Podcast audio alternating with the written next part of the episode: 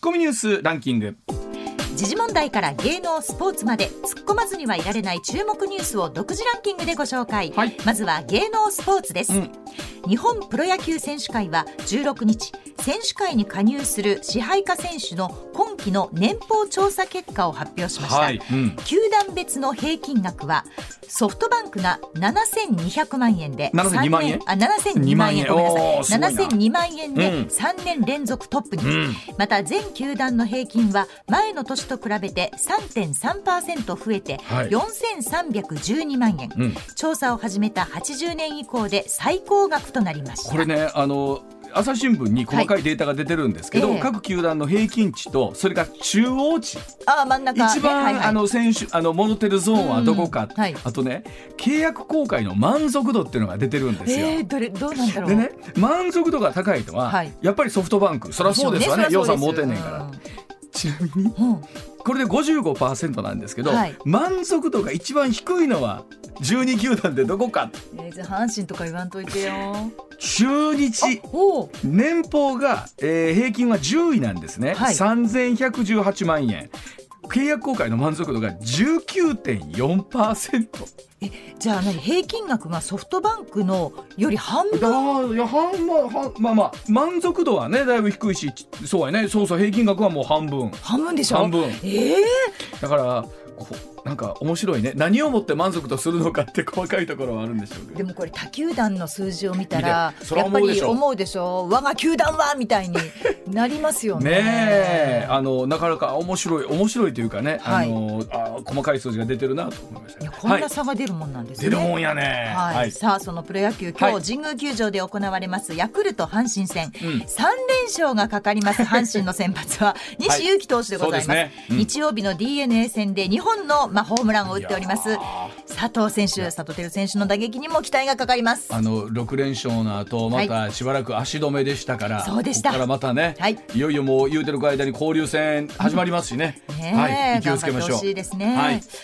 えー続きまして、えー日本テレビの河村亮アナウンサーが脳出血のため14日に亡くなりました、はい。54歳でした、うん。河村アナウンサーは早稲田大学成蹊学部から1991年に日本テレビに入社。プロ野球や箱根駅伝オリンピックゴルフなど、お日本テレビのスポーツ中継の中心的存在として活躍していました。えっと、向川さんと私からすると一期先輩でね。向川さんは日本テレビを受けた時には、はい、ね。学生のお世話係として、まあ、入社1年目の川村先輩にいろいろお世話になりました。いろんねなお話伺ったりとか本当、面倒見が良くて、ね。人当たりも良くて優しい印象がすごく残ってますね。僕はあの現場でお会いした時に、ええ。っと日テレの先輩からご紹介をいただいたぐらいなんですけど、うんはい。あの僕本当思うのはね川村さんってまあ野球実況もちろんなんですけどあの特にあの箱根駅伝の実況のあの最近のスタイルを確立されたのは僕は川村さんだろうなと思ってまして結局それをいろんな人たちが基本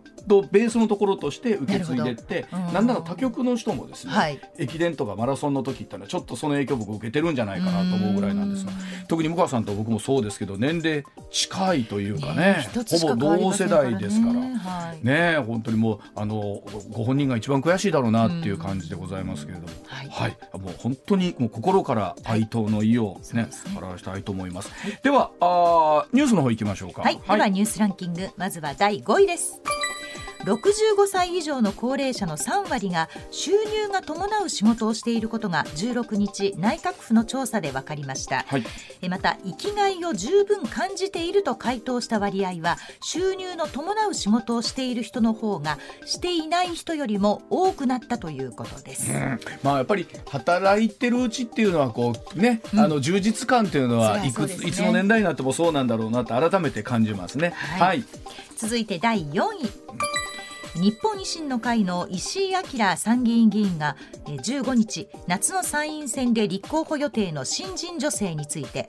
年齢だけは若い、えー年齢だけは若いということですが、顔で選んでくれれば一番取るのは決まってるんですけどね、うん。と容姿に触れる発言をしました。維新の藤田幹事長は石井議員の発言について、ルッキズムとかジェンダーについて適切に言葉を選んでいくべきだと話し、ん。厳重注意したことを説明、はい。石井氏からは見た目で差別する趣旨はなかったと弁明を受けたということです。あのやっぱりねこれだけ僕ネット社会とかになって、はい。い、ろんなところで発言っていうのはすごい注目されるじゃないですか。そうで特にあの政治家の方ってあの支持者の方を前にした時にいわゆるリップサービスっていうところで、はい。はい。ちょっとおもろいことを言おうとか、そうですね。どうなし今まで。あったと思うんですけど、うんとはいえやっぱり本当にあのすごい責任ある言葉だと思うし、はい。一言一個やっぱりこういう形でこうねいろんな方がお受けになるわけうんですから、そう思います改めてこの辺り本当政治家の皆さんってすごいやっぱり気をつけられた方がいいんじゃないかなと思いますけどね。こういう発言ってうんこれまでも多々はいあるじゃないですか。うんどうしてそれを見て学ばない？と思いますよ、本当にそうだと思います。はい。はい、うん続いて第3位です山口県阿武町が新型コロナ給付金として4630万円を誤って町内の男性24歳に振り込みまして返還されていない問題で、うん。男性の代理人を務める弁護士が16日記者会見を開き男性は入金された給付金を使い切ってしまっており現実的に返還が難しいと述べました。また男性がこれまでに県警から任意の聴取を2度受けたことも明らかにしています。あの最初この誤って振り込みがあったっていう時に、はい。早々に解決すると思っていましたら思ってました。あの思った以上にというかかなり深刻な状況になってきていて、はい。でこれもちろん法律的な観点からっていうのもそうだし、はい。やっぱり人間こう自分ごとに照らした時に、うん。自分だったらどうするだろうか、まあ、もちろん多くの方がね、はい。当たり前ですけどあのそんなもん普通に返すワイナーなんですけどうん人間って魔が差すとか含めて。いやでもちょちょっとびっくりですようね、ん。ね。うん。ただまああの言うても本当に大事なのはこれ税金といそううところですからね。そこなんですよね。はい続いて第2位です。緊急事態宣言中の時短営業命令が違法だとして飲食チェーングローバルダイニングが東京都に賠償を求めていた裁判で東京地裁は、えー損害、え賠償請求を退けた一方、はい。うん。時短命令は違法だったとの判断を示しました、うん。グローバルダイニングは新型コロナ対策の特別措置法に基づいて去年3月に東京都が出した時短営業の命令は違法だなどとして賠償を求める裁判を起こしていました。これはあの判決としてみれば、はい。都の時短命令は違法なんだけれども、まあ、その東京を照らし合わせた時に損害賠償まではということなんですけどね。ただ違法ということが出たということは、はい。今後ね、はい。まあ、こういったことが、えーまあひまあ、続いていくときに、ええ。さあどういった判断を自治体含めてねしていくかということになりますもんね。そうですよね。うん。い違法って言われちゃったらだって、はい。ねうん。出しにくくなりますよね。あの東京都もまあコメント出しているんですけれども、まあ本当にえー今後のまああこういったパンデミックが起こった際の一つのまあ大きなね、はい。えー柱になっていくかもしれないということですよね。そうですね。はい。うん。では第1位ですスウェーデンのアンデション首相は16日の記者会見で、えーヨーロッパアメリカの軍事同盟、北大西洋条約機構 NATO に18日までに加盟申請すると正式に表明しました、アンデション氏は、フィンランドと同時に申請すると述べました、フィンランドもすでに申請すると発表しています。まあ、このニュース、ここ連日続いておりますけれども、この後、常連さんにもお話を伺うといたしまして、本当にヨーロッパの情勢というのがですね、このロシア危機を機に、ウクライナ危機を機に、一気にいろんなものが変わってきたというところですよね。はい。では、コマーシャルの後、常連さんにそのあたりのお話を伺ってまいりましょう。上泉雄一のエーナー。MBS ラジオがお送りしています。さあ時刻6時28分になります。ここからは常年司さんでございます。常年さんおはようございます。はおはようございます。おはようございます。えーよろしくお願いいたします。よろしくお願いします。ではまずはこちらからです中国上海のロックダウン6月中に解除の見通し。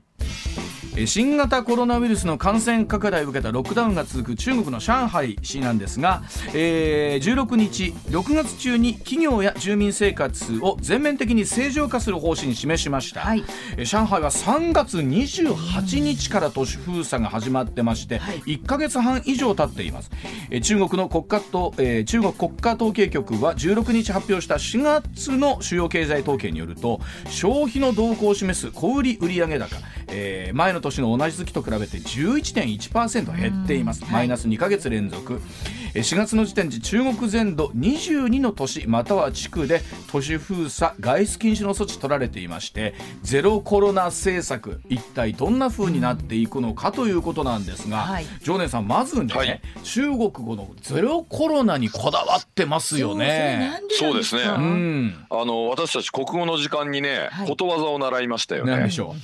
人間汗のごとしと。え、人間、はい、どういうこと意味でした？人間汗のごとしというのは、うん、ね、あの皇帝、中華皇帝が一度口から出した言葉はですね、うん、汗のように体に引き込めることはできないのだというね。へそういう趣旨ですよ。ということは一度習近平氏が、あ、はい、もうおっしゃったということはもう引っ込めることができない。そうです。俺がゼロと言ったらゼロ、ね、なるほど。これでもね現実的にですよ、はい、例えば、まあ、世界中の国々初期の頃はねゼロコロナ含めて頑張ったところもあるんでしょうけれども、これ無理だと、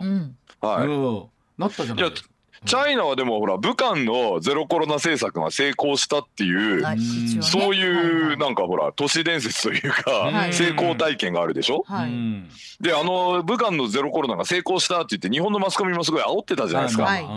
世界中のマスコミがねチャイナみたいに人権がない国はねこうやってねロックダウンみたいなもうあの急激な措置が取れるので、うん、感染症の拡大をね防ぐにはね、うん、やっぱり権威主義国家の方がいいんじゃないかみたいな論調に一回なりかけましたよね。まあまあそこまで寄ったかどうかあれでしょうけど、ね、まあ、でもそれでういやつだと。まあテレビ朝日あたりでもね玉川徹さんなんかがチャイナの真似をしたらいいみたいな趣旨の発言をずっと半年とか1年ぐらいやってたじゃないですか、あれをもう一回やってほしいんじゃないですかね。でも実際ね、まあ、現実的にまあほら言うてもいろんなところから情報が上がってくる中で、はい、まあ、それでも言うても人民の数もですよ、うん、それはもうあの僕らとは桁が違うわけじゃないですか。そうですね、はい、だそれでやるっていうこともかなり無理でうん、で例えばね上海の場合ね、うん、先月の新車販売台数って何台か知ってます？ね何台？全然見当もつかないけど。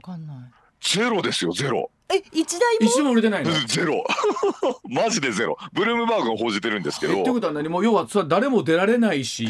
ええ、うん、まずお店開いてないんでゼロらしいです。そそうですよね。ディーラーが、ね、ディーラーが一個も営業営業してなかったんで新車販売台数ゼロ、うん、大体ねあの前の月は2万台以上売れてたんですけど、一気にゼロですよ。でも結局それをやってでもゼロコロナ。にしたいってことなんですよね。いやだから人間汗のごとしという。ことです、現実的にね さっきあの数字でも出てましたけど、ええ、例えばそういった氷の売り上げもそうですし、まあ、車もそうですし、うん。はい、若者の失業率も都市部ではもう18%超えてるっていうんですよね。はいやばいですね。で、あの、うん、おそらくそれこそいろんなところ止まってるので世界中への供給網も含めて、はい、結局中国一国の問題じゃないじゃないですか。うん、すね、まあそうですね。うん、はい。今ね実はね私ねちょっとある、えー、プロジェクト建築プロジェクトをやってまして自分の仕事の方でね。はい、はい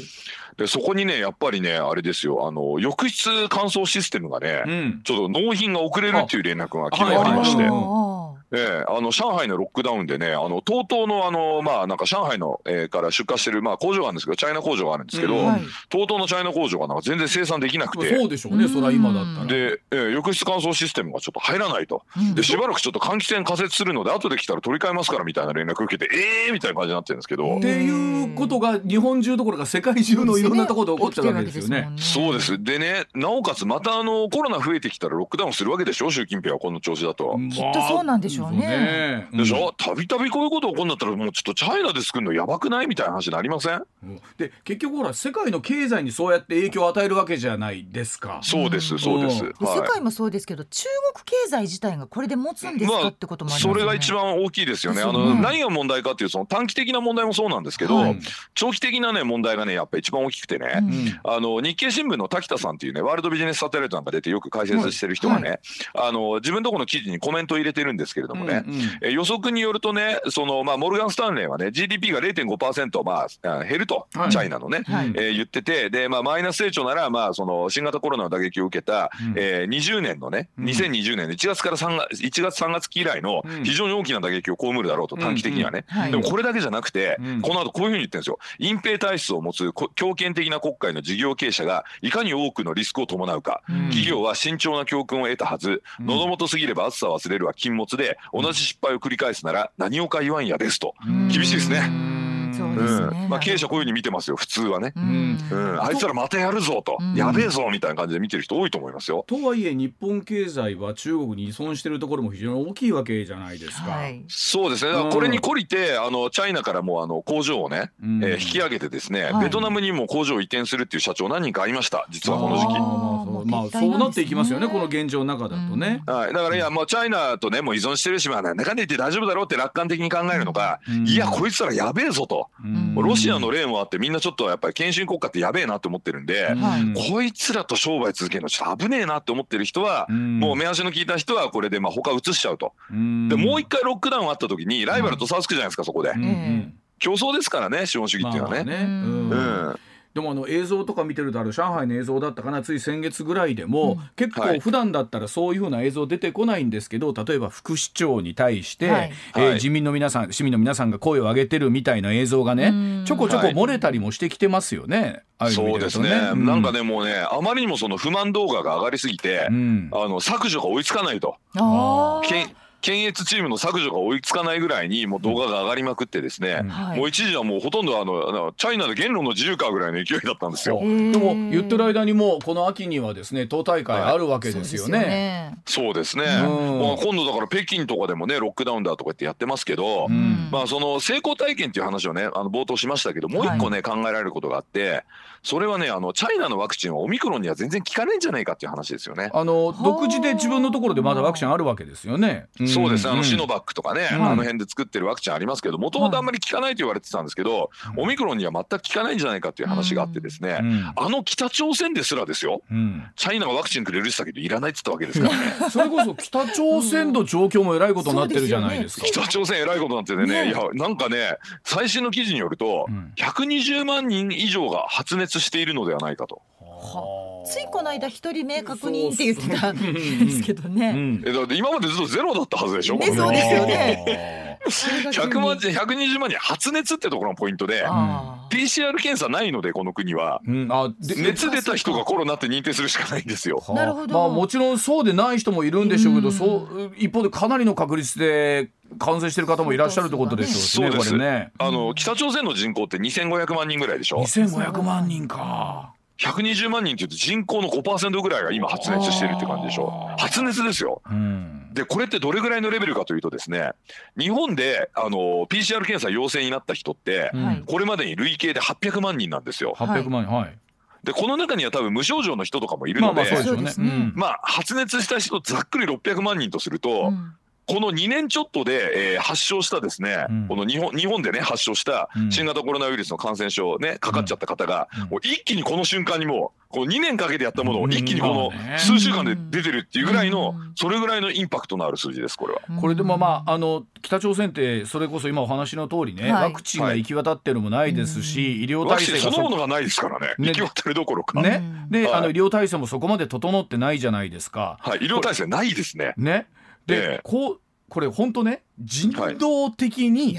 どうするのかという話と、はい、えー、その国家レベルとしてどう向き合っていくのかみたいなところっていうのは、はい、各国どうするのかなというところですよね。まあ、あのこれはね、うん、簡単ですよ問題は。うん、うんあの金正恩がですね、うん、もう核武装もやめて、うん、えー、西側諸国に対して敵対的な姿勢取るのやめますと、うん、もう最悪私がもうあの権力の座を降りても国民を助けてくださいって言ったら、これみんな助けてもらいますよ。まあ、そそうだったら事情は変わるでしょうけど。言言います言わないんですよね。でねちなみに言うとね、そういうこと言った人いるんですよ。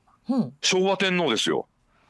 昭和天皇がマッカーサーと直談判して、私の身はどうなってもいいから国民を助けてくれと、ね、国民が飢えてるなら皇室の資産を売っていいからこの売ったお金で食料をねアメリカからね、持ってきてくれとい。うふうに言ったのは昭和天皇ですよ。こんなこと言う人はね世界中なかなかいなくてマッカーサーもそれ聞いてびっくりして、なんてすごい人だって、ねその後彼回想録で昭和天皇のことも褒めまくってますけど、そういう指導者っていうのはね歴史上なかなかいないんですよ。そうでしょうね金正恩がそんな昭和天皇みたいなね、はい、えー、人格者かっていうとまあ悪いけど全然違うじゃないですか。だってもう自分の権力維持するために救急として国民が死んでもどうでもいいわけでしょ？うん、まあ、一方でその例えば、えー、韓国のね、はい、えー、ユン・ソギル新大統領は、まあ、なんとかしてその北朝鮮の人に対してのね支援をという話も出てるみたいなんですけれども、うん、まあでもこれは厳しいですよね。それで助けたらまた核兵器向けてくるわけですし。さらに言うとアメリカのバイデン大統領訪問に合わせて核実験するとか言ってる人でしょ。あまあねあのもうその兆候がずいぶんあるみたいですからね、うん、残念ですけどこういうやっぱりそのなんて言うんでしょうね。まあある意味権権威主義体制、まあ、ある意味その北朝鮮でナチズムみたいな国なんですけども、これこそネオナチなんですけど、こういうのをですねやっぱね国民がねやっぱ放置するとやっぱ国民自身もこうやって国際的なね孤立の中で苦しむという、いい例じゃないですか。日本はそれをだから先の大戦で経験したから二度とやらないために憲法に書いたわけでしょ？それを、そういう国際的な孤立はしませんと、逆に言うとその国際的なそういうね孤立をして戦争を仕掛けてくるような人がいた時に全員で守んなきゃいけないですからそういう国際秩序のその組合のね仕事にはちゃんと参加しなきゃいけないんで。だから憲法がだ私いつも言ってるんですけど軍隊持つことは禁止してないっていうのはここなんですよ。その国際法にちゃんと書いてあるわけですから。日本がその孤立するようなことやっちゃいけないってことはすごく厳しく書いてあるんですけど、ね、組合でみんなで対応するときには、まあ、国連とかね国際秩序ですけど、それではちゃんと応分の負担をしましょうっていうのはこれはあのそれをしてはいけないとは書いてないですからね憲法には、まあ、そういうことですよね。あのもともとその2年3年前にそのコロナが世に出てですねまあその、はい国としてどうコントロールしていくかという話にここに来てロシアウクライナの問題が出てきて、はい、もういろんなことが出てきてね国の指導者は国はどうあるべきかっていう選択をいろんなところで迫られる状況本当この1年になりましたもんね。そうですね。で我々自身も、うん、いや確かにその権威主義国家っていうのはそのコントロールをするのは、はい、それはやりようによってはいくらでもできるんでしょうけどそれは、はい、それで本当に国民の皆さん幸せなのかどうかっていうことですもんね。そうなんですよね。一番割り食うのはやっぱり国民ですからね、まあ、いつもね。そうなんですよ。あの上泉さんおっしゃる通りね、あのコントロールはね短期的には効くんですよね。これはねあの竹中平蔵さんなんかも言ってたんですけど、うん、あの社会主義の国っていうのはその、まあ、統制強いですから、はい、バンですぐにやると、まあ、みんなねそのもうあのやらなかったら逮捕みたいな感じになるので、うん、まあ、短期的にはいろんなことできるんですけど、うん、それが長期的に維持可能かどうかっていうのはまた別問題なんですよ。で、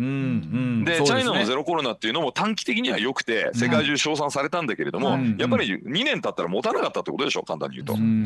だからまあそれこそいろんな考え方ありますけど、自由にものが言えて、まあそれが通る通らないはね、はい、それぞれの国の体制ありますけれども、はい、ただやっぱり自由に発言できるっていうことの強さってのは改めてこういうのを見た時感じますよね。そうですね、うん、何が正しいかっていうのは分からないので、うん、いろんな意見を出してみてでその時にこれだってやつをやってみて違ったらまた変えると。そうですね、まあ、もちろんその分指導者はいろんな意見にもさらされるし、それはそうですよね。あのそうです、うん。はい、今だからみんなで納得したことは暫定的に正しいんで進めてみると、で結果を見て違ったら変えるっていうのが、これがねいわゆるねあの真の保守主義というやつですね。あの人間の理性に絶対はないからあの人間が神のようにあの賢いってことはありえないので、その時点でみんながいいと思っても本当にそれがいいのかって後で必ずチェックしてですね、で違ったら変えていくと、これがまあ人類の発展につながるわけですよね。そうですねなるほどな、はい。ではあ時刻6時41分回りました。続いてこちらでございます。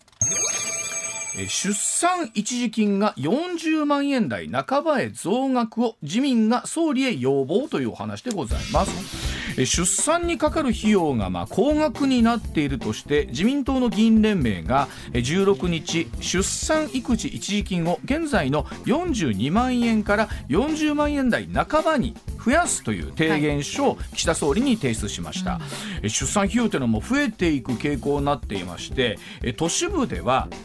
これを給付されてもさらに自己負担の分が数十万円に上るということもあるようで、はい、えー、厚生労働省費用の上昇の要因分析していって、えー、今後の一時金の引き上げに向けた検討をしているということなんですが、えー、常念さん特にね、はい、あの、イーロン・マスクさんが日本の出生率が下がって、はい、えー、このままでは日本を消滅するというのが、まあ、ちょっと世界的なメッセージになりましたもんね。はい、あのイーロン・マスクさんがなんであえて日本って言ったかというと、イーロン・マスクにとって日本は滅びてはいけない国なんです。ほう、うん、なぜなら、アイドルとアニメがあるじゃないですか。はい。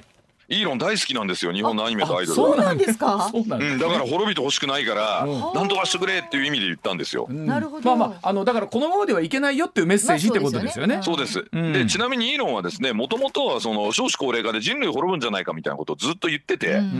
でチャイナのねシンポジウムではねアリババのジャック・マーとその件ですげえ盛り上がって、なんとかしなきゃいけないねみたいな話をしてたらしいです。まあ、これでもまあ例えば先進国ってよく言われる少子高齢化進んでて日本でまあ一番その最たるところだったりするんですけど、はい、えなんとかね出生率も含めて上げていかなきゃいけないという中で、この出産一時金の増額、まあ、果たしてこれがでどこまで追いつくのかなんですけれども、はい。うん、一応ね今ね2021年の合計特殊出生率の世界ランキングっていうのが目の前にあるんですけど、うん。うん、えー、上位30位までの国のうちですね、うんアフリカ以外の国が2つしかないんですよ。アフリカ以外の国2つ、はい、うん、2つしかない。ソロモン諸島とアフガニスタンが26位、28位に入ってるんですけど、それ以外全部アフリカで、1位はね、ニジェールの6.8。6.8? うん、ソマリア6.0。えー、3位がコンゴの、えー、5.8ですね。でこれぐらいにするにはどうすればいいかというと、はい、えー、まず乳幼児の死亡率をめっちゃ上げてですね、それから国民をめちゃくちゃ貧しくすると、そうするとこれぐらい上がるんじゃないですかね。正直そのあたりの国っていうのはちっちゃい、はい、あの残念ながら赤ちゃんが亡くなるケースっていうのが非常に多いわけですよね。はい、乳幼児死亡率が高い国っていうのはですね、それを見越して多めに産んどこうっていうことで、まあ、ってなりますよね。必然的にそうなりますから。はいそれからね子供を働かしてんですよね結構。ああもう労働力としてってことですよね、うん、あの子供が資産なんですよ、うん、あの単純労働で子供働かすと。でそういう国はあの多いですね。あの考えていただけるとね我々のおじいちゃんおばあちゃん世代ね、うん、あのちょうどあのまあ同世代ですから、結構兄弟多いでしょ。多いです。ね。6人とかね、ですよね、うちのじいちゃんも4人兄弟でばあちゃんに至って8人兄弟ですから、だからそれこそあの戦後すぐのその段階の世代の人とかそうですけど、小学校なんならあの2つに分けてぐらいでしたもんね午前と午後で授業やったとか。そうですね、うん、あの辺までがまだ人口増えてたと思うんですけど、うん、あの明治時代ぐらいまではねあの子供は資産だったんですよ。あの児童労働でね奉公に出すとね、うん、3人ぐらいあ2人かな？2人か3人奉公出すと蔵が立つと言われた時代ですから。だからそれだけ非常にまあ厳しい環境の中でだったんでしょうけど、そうだそれに戻しますか？みたいな話ですよ。だからねこれあの東京のデータとかを見ると今この朝日新聞の記事なんですけどね、はい、例えば中央区東京の分娩に対応する医療機関が事実上も一つしかなくって、費用がもう100万円超えてくるとなってくると、とてもじゃないけども40万円じゃ効かないわけですよね。そうですね。うん、その産科対応の、えできる病院自体がやっぱり少なくなってるってことですか？都市部。まあ子供生まれないから儲かんないからねやってらんないってことになっちゃいますよね。それもだからどっちが卵が先か鶏が先かじゃないですけど。ですよねで手厚いその保護をしたことで有名なフランスなんですけど、はい、あれ成功したっていうことになってんじゃないですか日本で、うん、まああの、ね、上がってはいますからね、出生率自体がね。ですよね、でそれねずっと私ね違うなと思って見てたんですけどやっぱりね、フランスね合計特殊出生率下がってきてます。下がってるんですか？下がってるんです。あの3年連続で下がったっていうのは記事になってますよねええ、あの2019年の時点で3年連続低下したっていうこと記事になってて、うん、日経新聞でね日本総研の村上さんという人があの記事書いてるんですけど、はい、でこれ上がったっていうのもね冷静に見なきゃダメだと彼女は言ってまして、はあ、あのフランス人同士のカップルの出生率はずっと下がってんですよ。で上がってんのは何かというとね、うん、外国人。うんうん。あの両方の親が外国人とか、なるほど。それから片方の親が外国籍、はい、という人たちのそのまあ出生率は出生数ね、これは増えてて、で両親がフランス人っていう人の合計特殊出生率は一貫して下がってるんですよね。ねこれはあの同じく日本総研の藤波さんという方がね、藤波辰巳じゃなくて藤波匠さんという方が、あのこれあのプレジデントオンラインに書かれてるんですけれども、うん、あの一貫してですね実はあのフランスはね少子高齢化対策やってからも両親がフランス人という人はですねもう2000年代ずっともう一貫して下がってんですよ。うん、特に2010年からこの下がり方顕著でして。うん。だからこれなんかあの少子高齢化のねあの少子化対策のためにその補助金ばらまきまくってフランスではその子供産みやすいとか言ってますけど、外国人が子供産んでくれてるだけでね外国籍の人が。別にフランス人増えてねえじゃんっていう話なんですよ。これでもどうなんですか？やっぱりこのどこに起因するのかなと思うんですよ。これお金があったらあの出産一時金を増やしたらじゃあ産もうかっていうと、そういう問題でもないと思いますし。えー、私最初答え言ったじゃないですか、あの乳幼児死亡率が高く、うん、子供を働かして資産にできる国は子供を産むインテインセンティブ高くて、うん、めっちゃ子供生まれるんですよ。で日本もかつてそうだったでしょ、うん、明治時代ね、であのその明治時代に生まれた人たちは自分たちがいっぱい兄弟いたんでそのノリで産んでたんですけど、でも自分たちよりもやっぱ兄弟の数は減ってたわけですよね。うちの親世代ね我々のね。はいはい。で我々の親世代になるとさらにもう子供の教育に金かかるんで大体まあ2人じゃないですか子供。ですよね。うん、ですよね2人兄弟、うん、まあ3人兄弟は結構多いなみたいな。4人兄弟とかってかなり多いなって感じですもんね。これ根本ずっと辿っていくと本当にまあいろんなね、はい、これこそ人口統計考えてらっしゃることそうでしょうけど整理しなきゃいけない問題がたくさんあるわけですよね。はい、例えばその教育をじゃあどういう形で無償にしていくのか、ね、布団にかからないようにするのかだし、はい、えー、働きやすい、うん、あの、お子さん生まれても働きやすい環境をどう作っていくかだし、えー、現実的なその出産一時金もそうだしこれ全部解決していって初めてでしょ？いやでも全部解決したと思われている例えばその北欧の国ねスウェーデンとか。教育ただですけど人口めっちゃ減ってますよ。だからそれ答えじゃないんじゃないのって僕はずっと思ってるんですよ。えー、どこに答えがいやだもう人類は減るんですよもう人類は衰退しましたってラノメがありましたけど人類減ること確定なんですよ。えもう何をやってもダメなんですか？何をやってもダメだと思いますね。不思議ですよね。あの自分たちのこととか、自分の子たちの子供のことなのに、えー、なんで減るんだろうってこう、えー、人類が人類のことを考えるっていう。えー、いやでもね私たち子供の頃って。うん図書館に行くとね、うん、人口爆発で人類滅ぶって本がいっぱい置いてあるじゃないですか。まあまあ、例えばありましたよね。まあ、我々は人類は問題を解決したんですよ。うんでも人口爆発終わったじゃないですか。いや一方で1970年代もう人口が増えて、はい、人類滅亡するってアニメとか映画とかいっぱいあったじゃないですか。ありましたね。でもおっしゃる通りね。それは回避したんですけどね。それ回避したんですよ我々は。か諸国では人口が爆発してるわけですよね。アフリカ,、アフリカではね。ね。そうですよね。まあ、アフリカも多分豊かになってくれば多分人口減り始めますね。そうですよね。だからあの、えー、でなんならそれこそ人口はどんどん増えてってねもう地球が支えきれなくなってって、やれ食料問題だみたいな話になって。いくわけ、うん、もうその話も現実としてあるわけですよね、ええ、だってウクライナなんて日本よりも少子化してますからね。はあ、ウクライナ合計特殊出生率2021年は1.2ですよ。まあ戦争があることもありますけど。まあ戦争が起こる前か、でもこれ世界的にね、うん、本当にその悩みの上下が大きいですよね。先進国は、ね。えー、困る困るって言ってるし、はい。はい、えー、いやでもこれね、あのほとんどアフリカだけの問題で、うん、だってブラジルってあるでしょ、はい、ブラジルって結構お盛んそうじゃないですか。はい、おさまあまあお盛んそうですね。めっちゃお盛んそうでしょ、はい、だけど合計特殊出生率1.7ですよ。ああブラジルでもそうなんだ。ブラジルでも。あんなにお盛んそうなブラジルは。確かにこうなんか 何回言うんですか？ごごご家族多そうですよね。ブラジル。ね、そうなんですよ。ブラジルも悩んでるわけですね。そうですね。でそういう意味で言うとあれの回数が世界一多いと言われてる国知ってます？まあまたなえどこでしたっけ？ギリシャです。ギリシャ、おギリシャめっちゃ多いんですよ。もう四六時中やってると言われてるギリシャなんですけど。朝から何時まだまだ ギリシャなんと合計特殊出生率1.4ですよ。意外ですね。これねあの高橋洋一先生もこれ言ってたんですけど、はい、あのオープンクエスチョンって言われていてギリシャこんなにやってんのになんで子供少ねえんだって言われてるんですよ。子供は欲しくないってことですか？どういうこと？よくわかんないんですよ。だからブラジルとかギリシャみたいな国で、はい、まあブラジルなんてもろ新興国ですよね。ブリックスですよね。まあそうですね、ブリックスなのにもう少子化ですよ。はあ。とい。うことはすごいな。改めてすごい命題ですね、これね。そうですよね。ちなみにロシア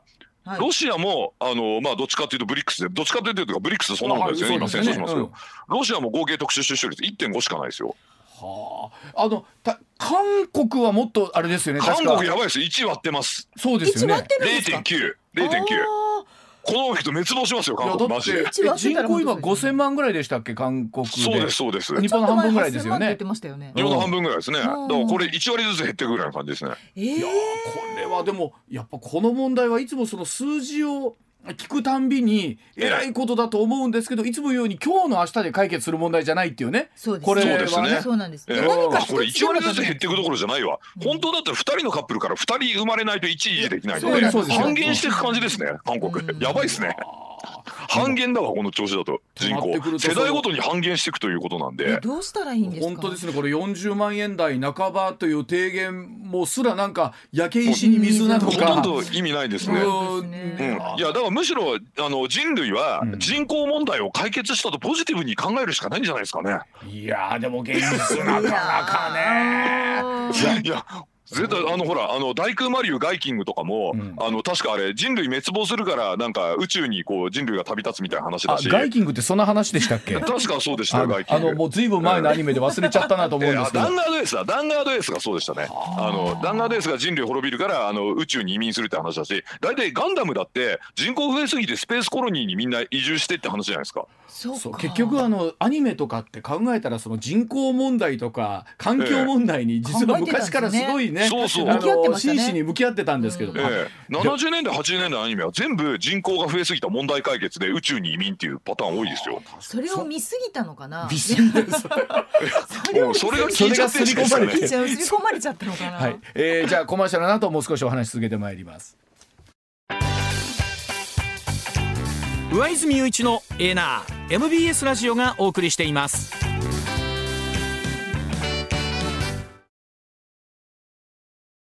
さあ時刻6時55分になります。ではあ続いてはこちらのお話でございます。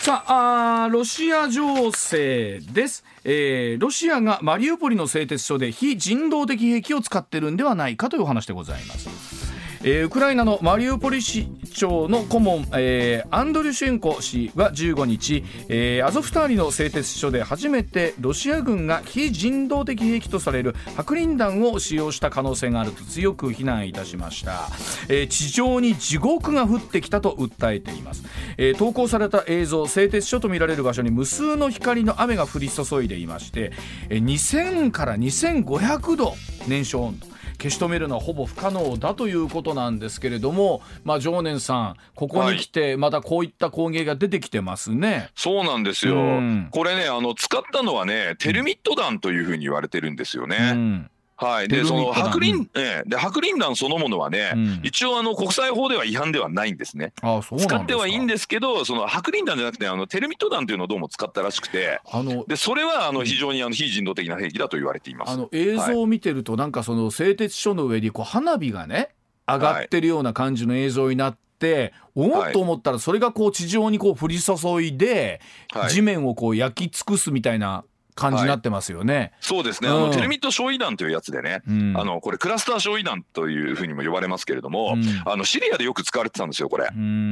であのデリゾールっていう町がねその反政府組織がまあ結構強かった町なんですけど、うん、ここをですねロシア軍が爆撃するときに、えー、このまあテルミット焼夷弾を使ってですね、面で焼き尽くすわけですよ。例えば50メータープール1枚分ぐらいをドーンって一気にもうあの2500度ですよねそれこそね。高熱にしてですねもうそこにいる人をむごたらしく焼き尽くすと。でこれは何のために彼が使ってるかというと、うん、そういうひでえやられ方をしたってことで、うん、残虐さね、うん、恐ろしい奴らだってことで噂が広まるじゃないですか。はいはい、でそういうことによってそのまあ、えーそのまあ、いわゆるその、まあ、シリア政府軍に対するね、抵抗そのものをその恐怖によって、まあ、萎えさせようと。なるほど。しょんぼりさせようと、いうことでこういうことをわざとやってるんですよね。あまあ、でも実際に、はい、例えばここに来てというかね、はい、あのロシアがロシア軍がその2月の侵攻行後から考えると3分の1の、まあ、はい、あ戦力を失ったんじゃないかというふうな話がありますよね。はい、そうですね、うん、特にねここ数週間がひどいみたいで、うん、私はあの昨日その件であの動画もアップしてるんですけれども、うんうん、あの5月9日の段階で、アメリカの政府の見解として、4分の1の戦力ね25%失ったっていうのが出たんですよ。うんうん、で3分の1失ったっていうニュースは5月15日に出てるんですよ。はい3分の1で33%でしょ。はいはい、ってことはたった6日間で8%も損耗してんのっていう話なんです。はいはい、でこれはね要はね東部のそのまあロシアの大攻勢がかなり無理してやってると。いう証拠ですね。これあのいろんな人が指摘してて私がよく引用するねセントアンドリュース大学のえっ、ー、とあの人ですねえっ、ー、と、うん、フィリップ・オブライエン教授ですね。うん、えー、もうですねあのウクライナ軍の発表がかなり持ってたとしても、うん、それでもロシア軍の損耗っていうのはキーウ攻防戦の1.5倍ぐらいになってる可能性があると。ね、これも10日も続けたらもう終わりじゃないのっていうふうにねずいぶん前から言ってたんですよ。かといってロシア軍が引くわけじゃないですよね。引くわけじゃないですよ戦力ないのにそういうことやってるので、うん、どんどんどんどんすりつぶされていくから人手不足でしょ？うんだからロシア国内で今もう絶賛兵隊募集なんですよ。うん、でも追いつかでもあの特別軍事侵攻なんでしっかりとこう徴兵できるという形じゃないわけですよね。その通りです。だから契約兵をですねいろんな形で釣ってですねやってるんですよね。で苦肉の策でね、うん、空挺部隊に傭兵まで投入していると。うんこれはもうね、軍事史上前代未聞だそうです、こんなことは。空挺部隊に、えーはい、傭兵が入るっていうのは珍しいことなんです珍しいですね。普通、あの、空挺部隊っていうのはもう精鋭中の精鋭ですから。ああ、なるほど。まあ、そんな雇い兵なんて入れないんですよ、普通は。うんうん、でこれを入れてやらざるを得ないっていうのは非常にきついしあとね、えーと、海軍をね、うん、あの武器持たせて陸軍にして戦わせてるとかね。もうなんかかなり付け焼き場感があるってことですよね。そうですね。あとは年屋のいかない若者をですねあんまりこう知識ないのであのパワハラで脅して無理やり契約兵に仕立てて最前線を送り込むとかね。でもそれだだとしてももちろんそのなんですかこうねえー気持ち的にもう戦えないじゃないですかそういう人たちってだからあの戦闘拒否が相次いでて、うん、いろんなニュース出てますよね。ねわかりましたじゃあ、えーと、7時の時報の後にですね、えー、そのあたりの国際情勢含めて整理してお伝えいただきたいと思います。えー、一旦7時のお知らせでございます。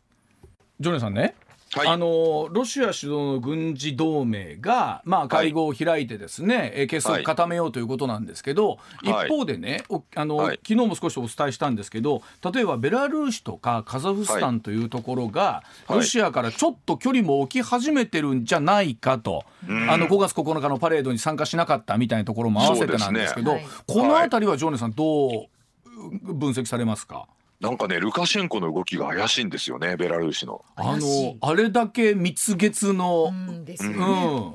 そうなんです。なんかちょっと怪しいんですよ。あの、うん、ロシアの軍事作戦がうまくいってないみたいなことをテレビで言っちゃったりとかね。はあ。なんですか。じゃ結構怪しいんです。ということは、はい、ベラルーシが離反する可能性もあるということなんですか？うん、あの実はね、あのそのルカシェンコっていう男自体がもともとプーチンのライバルだったんですよ。ああ、なるほど。そうなんですか。はい、ソ連崩壊のどさくさに紛れて。あのー、自分がプーチンみたいなポジションに行こうとロシあの、実は思ってたんですけど、プーチン出てきちゃってやべえってなって、うん、で逆に徹底的な抱きつき戦法によって生き残りを図っているのがルカシェンコなんです。まあ本当に常に握手してる映像しかないですもんね、うん、プーチンさんと、そうです。そうです、ね、ああすることによってだからもうああやって抱きつけばプーチン攻撃してこねえっていうことで、まあ、ウクライナと逆のことをやって、うん、まあ、生きながらえようと思ったんですけど、うん、でも実質的には今ベラルーシってロシアに併合されちゃった感じなんですよね。もうそんな感じしますよね、うん、はい。だからこれでだから主権を保てたかっていうとかなり微妙なんですけど、でもその抱きついてたのもね、プーチンが怖くてプーチンがやってね攻めてくるかもしれないから、自分が要は干されるかもしれないから抱きついてただけで、プーチンが病気で、はい。弱ってると、うん、でロシアも弱えとなれば、うん、あれちょっとそんなに抱きつかなくていいんじゃねえのって普通は考えますよね。そういう狡猾なやつなら。あの本当、はい、この1週間だけでそれだけ例えばロシア兵自体が疲弊しているというか消耗していると考えたらですよ。例えばそれこそ来週またこの時間にお話しする時っていうのは、はい、ロシア側から見た戦況が良くなってるとは絶対に思えないわけですよねこれね。まあそうですね。むしろあのウクライナ軍がどんどん増強してきてるので。うん今ハルキウで起こってるような、うん、まあその総統戦ですよね。はい。まああのまあ大大敗北をまあロシアは喫してですね、うんうん、まさにその追撃されて掃討されてるんですけれども、うんうん、ああいったものがですね東部もしくは南部でも起こる可能性が非常に高いと私は思ってまして。一方で怖いのがね昨日高橋先生もおっしゃったんですけれどもその急祖猫を噛むじゃないですけど、はい、追い込めば追い込むほど、はい、向こうの持ってるロシアの持っている、うん、その核だったり生物化学兵器みたいなところの使用確率も上がってくるんじゃないかと思っちゃうんですけど。まあ、だからロシアがですねそれ使うとするとですね、うん、あの戦術核一発使うだけだとねロシアにあんまりメリットないんですよ。あそうなんですか、これはあの NATO のあの強烈な介入を招きますよね。はい、そうですね介入の口実なんでしょ。うん、NATO に介入されたらロシア負け確定ですから。ああなるほど。そうするとロシアがもし核兵器使うんだったら、向こうを全滅させるような使い方しないとダメなんですよね。も戦略核に近いようなものじゃないとですよね。でもそれ使ったら逆にもう絶対反撃されてロシアも滅ぶので、全滅じゃないですか。なのでそのプーチンはですね殉教者がとかわけわかんないこと言い始めてるんですよ。殉教者、我々は戦争で死んでも天国に行けるが敵はいけないみたいなわけわかんないこと言ってるんです危ないですよ。また別のゾーンに入ってきた感じですよね。別のゾーンに入って、うまいこと言いますよ、別のゾーンですよ。入ってきますよね。あやばいです。はい。また来週そのあたりのお話、また動きがありそうなので、えお聞きしたいと思います。ジョナさん、今週もありがとうございました。ありがとうございました。ありがとうございました。